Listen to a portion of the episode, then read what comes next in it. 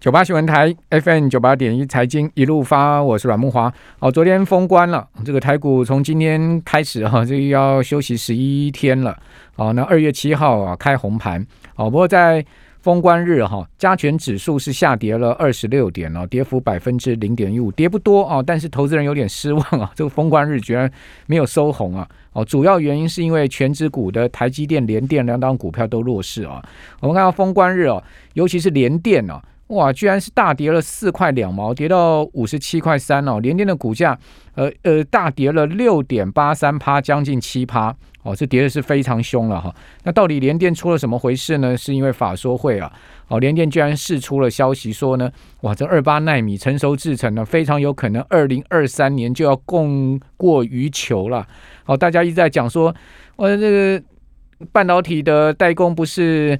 一直供不应求吗？怎么会联电突然释出这个消息？哇，这使得联电这个股价呢是隔日重挫了哈。所以是不是整个半导体的景气有大变化哈？包括台积电世界的股价也都下跌了。我们赶快来请教财讯双周刊的副总编辑林宏达，宏达你好。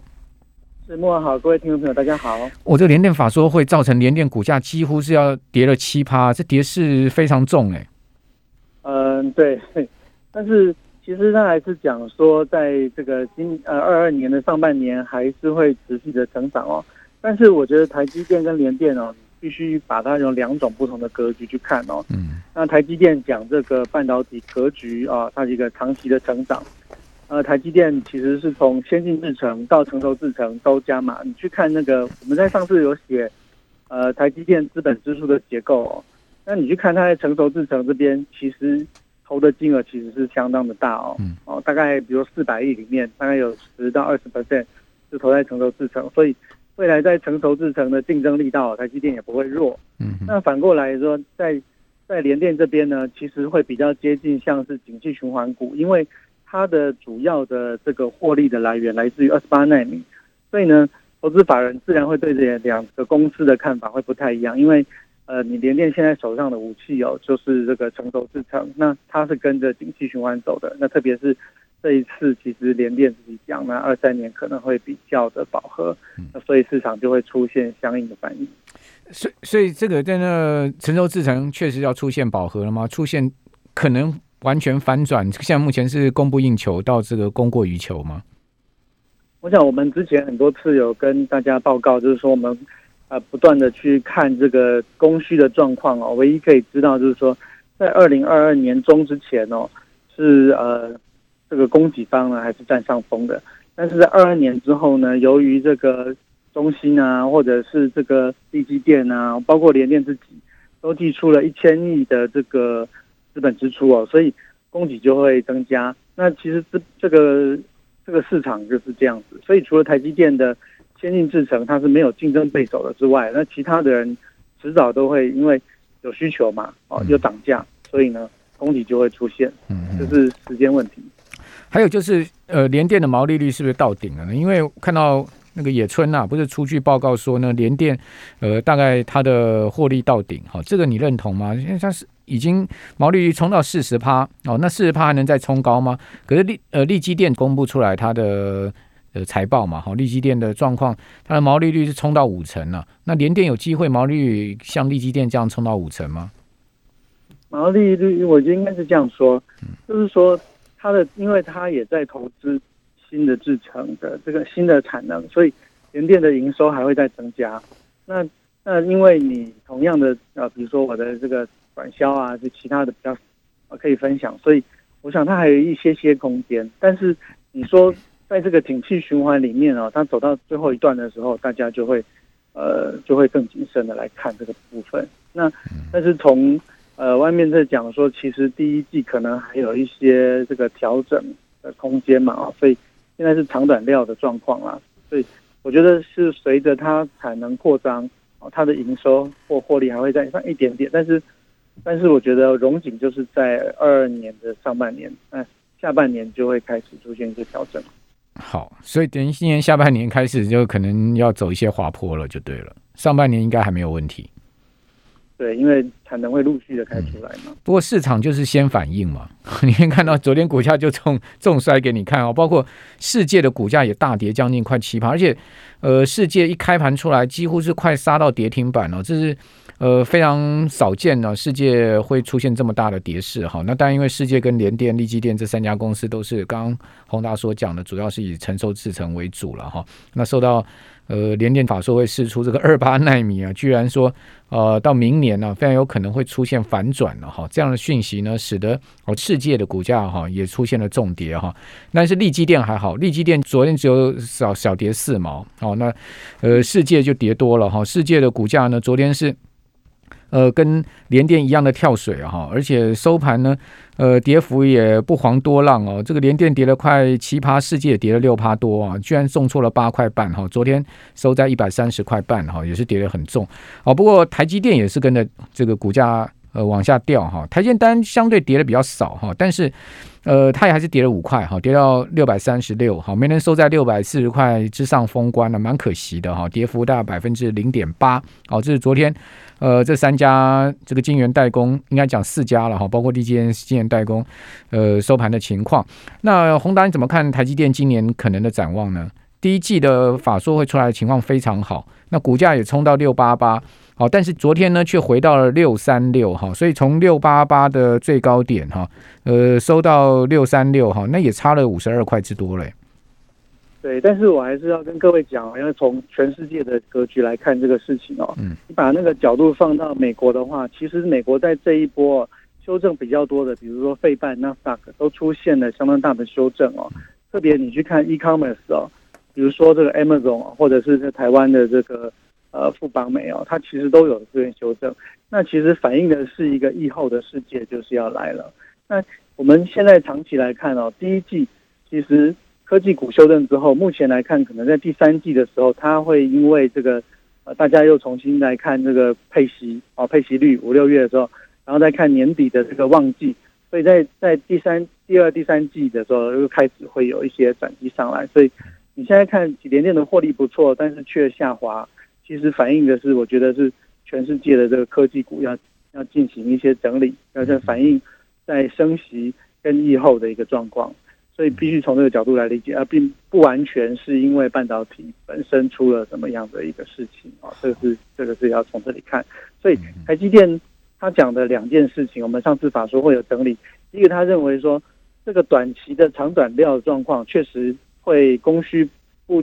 供需供应链上面的问题确实存在，但是他认为结构性的需求的大增长也同时存在，所以我也认为是说，其实短期来看，我对半导体在今年二零二二年并不是很悲观的，因为我们现在是受到国际的这个状况啊，国际对于科技股的一个修正，所以连带有这样子的状况，所以我想台积电短期有修正，但是在呃在未来的这个一两年呢，其实它都没有什么太大的问题。嗯，那。台积电未来成长的关键在哪里呢？我看到您在这期呃财经有写一篇说魏哲家很乐观嘛，哈，对不对？然后他也把台积电未来成长的一些关键告诉大家了。对，我想台积电现在就是要进入处理器的大战了，因为它的先它的先进制程已经强到可以来做处理器。我们看到苹果的 N1 晶片的成功哦，那就代表以后我处理器我不一定要跟 Intel 买，我找台积电做啊，我只要自己会设计。那这代表说，Broadcom、Qualcomm 这些公司，每一家啊，包括联发科都可以做处理器。那这个对台积电啊，绝对是一个很大的一个事情。所以大家还是可以继续去看台积电扩厂的一个进度跟状况。那目前来看，仍然是非常的如火如荼在进行。嗯，好，一个是处理器，还有什么样的成长力道呢？其实现在在看车用，像像我觉得封测有一些公司，它的那个殖利率已经到五哦。哦，甚至可能五以上啊。那你看到车用的晶片啊，比如说像立成啊，就说哎，我们接到了很多这个车用晶片的订单。那你看联电的所有的厂哦，他都会说，哎，我都已经通过了车用晶片生产的认证哦。那这些都是需要时间的。那车用的这个需求，我觉得还是一个常见啊，不会有什么太大问题的一个一个需求。但也不是说你只要有晶圆厂就可以做，你必须要通过认证。嗯，那还有高速运算，对不对？这是台积电，高速运算就是处理器，处理器部分。嗯，好，那它资本支出超过一兆，好，那大概要放在什么地方呢？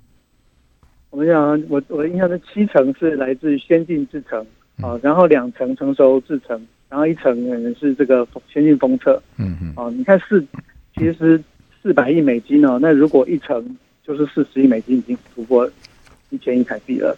嗯。这不是小数字哦。嗯。联电整个公司一年资本支出是一千亿台币。嗯。好，那另外有传出他要到彰化设封封测厂，是确实的吗？啊、呃，这个我们也还在了解当中啊。不过需求很多嘛，嗯、所以我想如果有，我们也不会太意外。好，那如果说他到彰化设封测厂的话，是不是代表说他在高阶封测上面还要再更更更扩大他的这个呃整个产能跟跟发展，是不是？因为我们刚刚讲到了先进的制程啊，以后那个先进制程比较贵。它以后就不太会是整个都这样做，而是说其中最重要的那一块呢，我用最先进的制程来做，其他的呢，我用先进封装把比较不是那么贵的旁边的模组呢，把它放进来，嗯，然后压成一个晶片。那所以先进封装的角色越来越重要，所以我们反倒是不断的在研究台积电的供应链，或者是它的特化品，或者是像封测相关需要用的材料，其实这些都是相当有机会。那今年你觉得？在您刚刚所谈到的特用化学品啊，哈，或者说材料，呃，比较有机会的供应链大概是哪一些呢？目前我们也都在观察，像上品啊，叫做佛佛塑材料这样子的公司。OK，好，那此外，大家也会关心台积电的竞争对手嘛，好像 Intel 最近也宣布了说一千呃一千亿美金要在俄亥俄州打造一个至少八座晶圆厂的呃所谓超级。这个晶片生产基地，好，那会不会对台积电产生威胁？哈，以及呃，三星也是不断的在往更先进的制程发展，哈。那李在龙出狱之后啊，看起来三星呃气势更强了，好，是不是会对台积电造成呢？呃，在今年整个高阶制程上面的竞争，哈，这边我们先休息一下，等一下回到节目现场，我们继续来谈这个话题。九八新闻台 FM 九八点一财经一路发，我是阮木华。哦，最近 Intel 的动作很大哈，这个 CEO 宣布说要一千亿美金呢哈，在俄亥俄州打造一个啊，这个十年内了哈，十年内打造一个超级晶片生产基地。那 Intel 的动作当然也是针对了整个全世界目前呃晶片的发展态势哦，这个半导体发展态势。好，那至于说会不会对台建产生威胁跟竞争呢？还是它是一个良性的？呃，竞合关系呢？我们继续来请教财经双周刊的副总编辑林宏达。宏达，你怎么看 Intel CEO 宣布这个一千亿美金的计划呢？Intel 是现在硕果仅存的这个 IDM 厂哦，所以他在加码的那样干。那但是我觉得，其实台积电在对 Intel 的处理器的这个威胁是相当大的。为什么？我们看到苹果 M1 的成功啊，它其实是用 ARM 架构做出来的。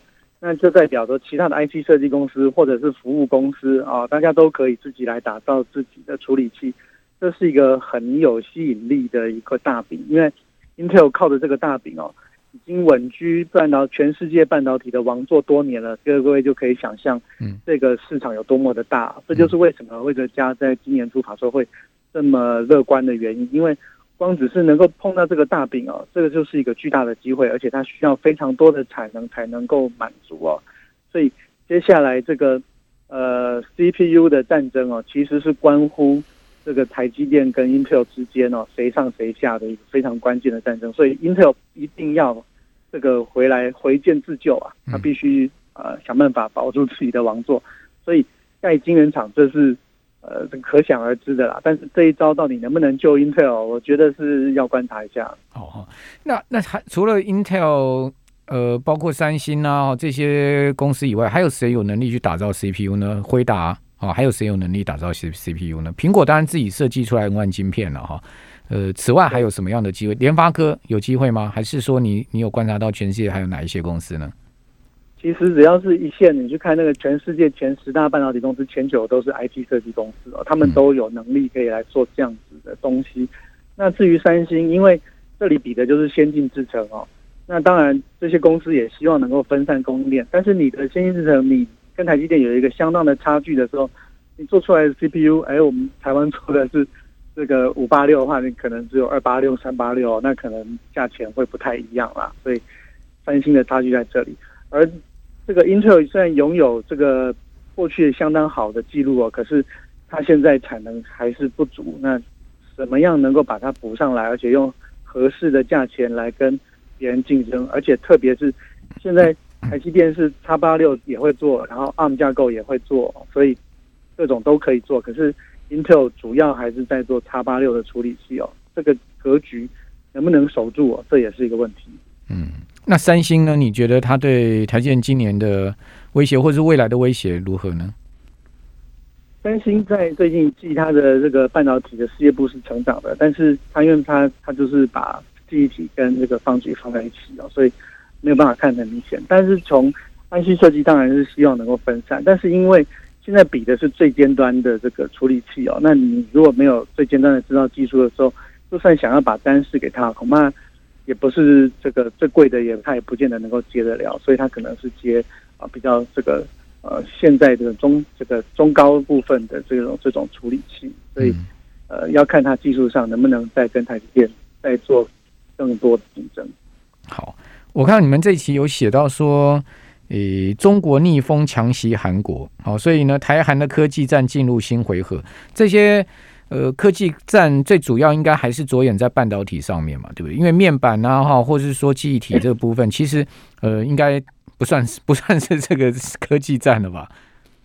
呃，我觉得要看三月九号的韩国总统大选，我们现在都在看说，这个到底韩国是亲中派会接下来掌权呢，还是亲美派？嗯，因为这个过去几年，其实台湾在这个呃中美的科技战当中，其实是。呃，得到了很多的这个挹注啊，但是如果韩国的情势改变的话，那这个地缘政治对于科技会不会重新再进行次分配哦？这就是很关键的事情了。嗯，为为什么要看韩国总统大选呢？这个可以讲详细一点嘛？就是说，呃，亲中派、亲美派有什么差别呢？因为你看李在镕出来，其实是因为美国希望三星去美国投资，嗯，所以必须要李在镕亲自拍板。所以呢，韩国基于国家利益。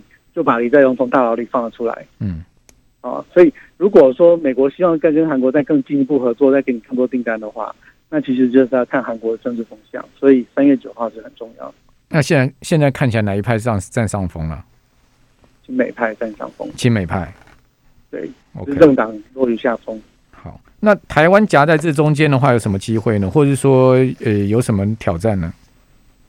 就是过去的这几年，呃，我们这个。中美的科技战让很多的投资回到了台湾哦，那现在就是说，哎，我们怎么样把它这个连到，比如说，哎，东南向，让这个这个供应链可以再更散出去，然后呢，可以强化台湾的这个科技的竞争力。我觉得是接下来面对韩国竞争，我们很重要的一件事情，你要把队友哦找多一点，好像下一轮的这个战争就要快要开始了。嗯。面板的部分你怎么看？因为三星确定今年年中要退出 LCD 嘛，然后它原本是说年底，对不对？好，那提早提早到诶、年中说，诶、这个将来 LCD 的单要转给台湾的友达、群创啊，还有中国大陆的京东方。哦，那你觉得呃，在面板的领域上面，哈，这个台湾，我我刚所讲的说台湾这个面板第一轮不算科技在，最主要原因是什么？最主要原因因为。呃，面板还是美韩国也讲讲实在，技术上各方面还是领先了。好，虽然说它推出 LC，但它发展更高世代的一个呃面板的技术嘛，它并不是说退出这个产业，它是往更高世代的、更技术更好的一个呃更难度的产品去走哈。那第一轮的话，那就不用讲了哈。第一轮全全世界韩韩国是最主要的 player。好，所以说那三星退出 LCD 的话，那对台湾的面板业是不是一个很大利多呢？我想至少就是比较触底了啊，因为这个台湾在 LCD 这部分的厂商，在韩国这边来的竞争力道会减弱。那大陆可能对于这边的投产哦，也会也会减少。那但是大家呢，现在都在往高值化的方向去走啊，就是说我怎么样去增加我们的附加价值。所以前阵子像我们去拜访群创，它的子公司啊，它就开始做这个用 Mini LED 去做圆的显示器啊，去做软性的显示器。那个显示器是像圆筒一样的，oh. 它不再是一个平平的、硬硬的一个硬板子，嗯，嗯，它是可以做出各种形状的，所以大家都要升级，嗯嗯，对，所以我觉得台湾的机会其实是在于 LED 啊，Mini LED 的新新的显示器的产业。大家在去年因为比的是 LCD，大家比量，今年要二二年是要比值了，嗯，所以呢，大家都会拿出新东西来。我想台湾也会有新的东西来让大家眼睛一亮。那短信显示器 LCD，还有我们过去写过的 Micro LED，嗯，啊，这一路这一脉啊，是台湾一直在发展的，我们也有新的东西会拿出来。不，Micro LED 应该还早吧，对不对？因为没 Mini LED 是 LED 跟 Micro LED 中间的过渡嘛。现在目前看起来越越小，嗯，对，看起来今年应该是 Mini LED 的这个应该可以很明显的开始就要出来的成长期，是不是？因为那个 Apple 开始越采用越多的这个 Mini LED 了，所以它会开始放量。那这是新型显示器的一个基础。Micro LED 因为这个成本还比较高，所以呢，等 Mini 先先放量吧，先把它做出来，嗯嗯，好，再慢慢的过渡到更小的。好，我们今天非常谢谢访问到宏达，哦，在我们年假期间呢，还跟我们做呃电话的连线，哈，非常谢谢宏达。